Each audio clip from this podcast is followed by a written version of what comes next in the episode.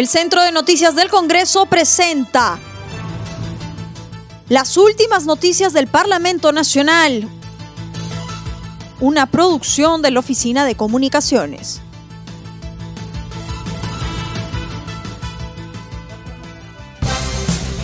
¿Cómo están amigos? Les saluda Rómulo Vargas. Hoy es lunes 5 de abril del 2021 y estas son las principales noticias del Congreso de la República se llevó a cabo audiencia de denuncia constitucional contra el congresista Edgar Alarcón. Por tratarse de un caso de antejuicio político y porque la investigación es sobre presuntos delitos, la Subcomisión de Acusaciones Constitucionales llevó a cabo de manera reservada la audiencia de denuncia constitucional número 372 contra el ex contralor Edgar Alarcón Tejada.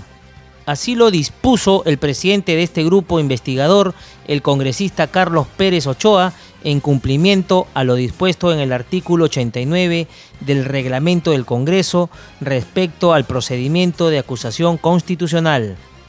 Además, Pérez Ochoa dejó constancia que no se encontraba presente en la sesión el denunciado, quien es acusado por la fiscal de la Nación, Zoraida Ábalos, por el presunto delito contra la administración pública en la modalidad de peculado doloso por apropiación agravada, previsto y sancionado por el primer párrafo del artículo 387 del Código Penal. Afirman que nuevas variantes de COVID son más agresivas en los jóvenes. En enlace telefónico con CNC Radio, el vicepresidente de la Comisión de Salud, Jorge Pérez, indicó que las actuales variantes del COVID-19 que existen en nuestro país son más contagiosas y tienen un comportamiento más agresivo en los jóvenes. Emplazó al Ejecutivo a invertir en los profesionales del Instituto Nacional de Salud con el fin de hacer un recuento de genes para determinar las diversas variantes existentes en nuestro territorio nacional. Estas variantes son más contagiosas y además también estamos viendo un comportamiento muy, muy agresivo en las personas jóvenes, algo que no se veía en las anteriores variantes. Yo también estaría seguro de repente, si es que alguien me pueda decir que eso es mentira, con cargo a que alguien me lo desmienta, que ya tendríamos también nuestra propia variante.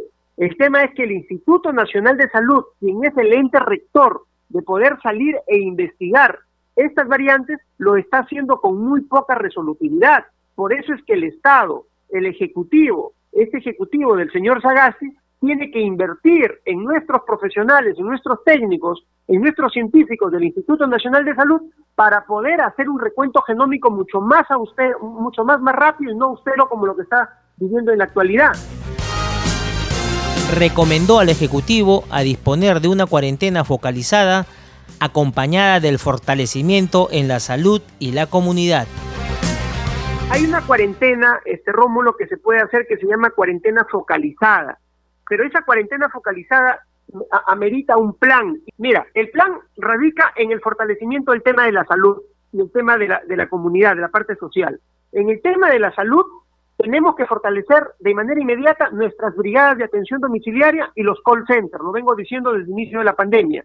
La finalidad, que los pacientes que tienen algún tipo de síntomas o molestias sean atendidos en su domicilio. Cuando esos pacientes que tienen algún tipo de enfermedad, sea cáncer, sea VIH, tuberculosis, dislipidemias, hipertensión, colesterol alto, triglicérido, este, diabetes, todo, cualquier cosa, a esos pacientes se les monitoriza la enfermedad de fondo y se les evalúa cómo van, con, de acuerdo a sus sintomatologías, si va a transgreder ese porcentaje de pacientes que hacen una severidad. Si esos pacientes entran en un problema un poco más serio, fiebre, dificultad respiratoria, malestar general, con todo lo demás, a ese paciente hay que acercarle, hay que llevarlo a un sistema de salud. Promueve uso de nuevas tecnologías en atención de denuncias de violencia contra la mujer y grupo familiar. La Comisión de la Mujer y Familia, que preside la congresista Carolina Lizárraga, aprobó por unanimidad el dictamen que propone la ley que promueve la capacitación y el uso de nuevas tecnologías en la atención de denuncias y la asistencia psicológica y legal de las mujeres y los integrantes del grupo familiar víctimas de violencia. La propuesta busca modificar el artículo 44 de la Ley 30364 ley de prevenir, sancionar y erradicar la violencia contra las mujeres y los integrantes del grupo familiar. Aseveran que debido a nueva cepa de virus, el índice de fallecidos ha incrementado en nuestro país. En enlace telefónico con CNC Radio, el integrante de la Comisión Agraria, Napoleón Puño, se mostró preocupado por la nueva cepa brasileña que ha ingresado al país. Mencionó que son ocho las regiones en las que se encuentra el virus y ha aumentado el índice de fallecidos debido a la falta de infraestructura en los hospitales.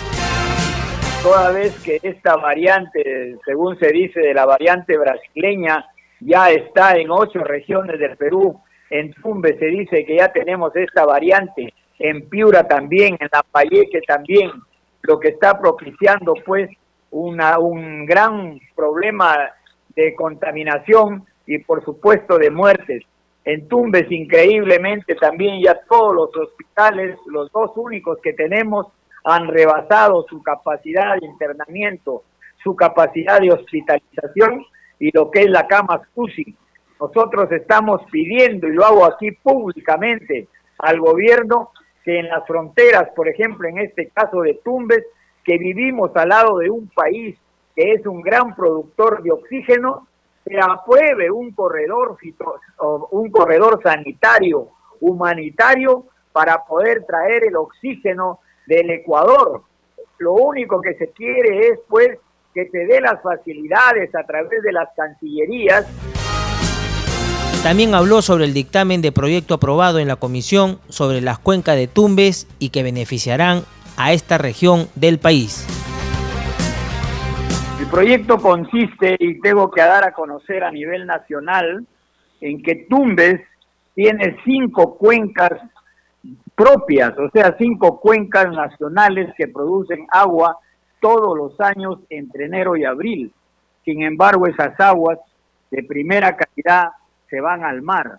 Entonces el proyecto conlleva a que se declare de necesidad pública e interés nacional estas cinco cuencas productoras de agua, como son la cuenca de la quebrada Faical en la provincia de Zarumilla, la cuenca de quebrada Angostura en la provincia de Tumbes y las cuencas de Casitas Mocapán, quebrada Seca y quebrada Fernández en la provincia de Contralmirante Villar.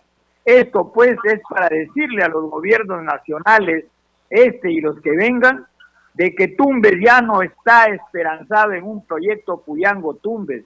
Ese proyecto este año cumple 50 años.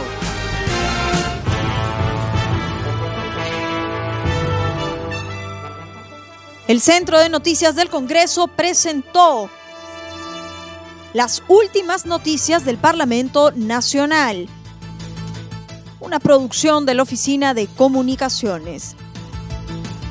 Los invitamos a visitar nuestras redes sociales y sitio web www.congreso.gov.pe.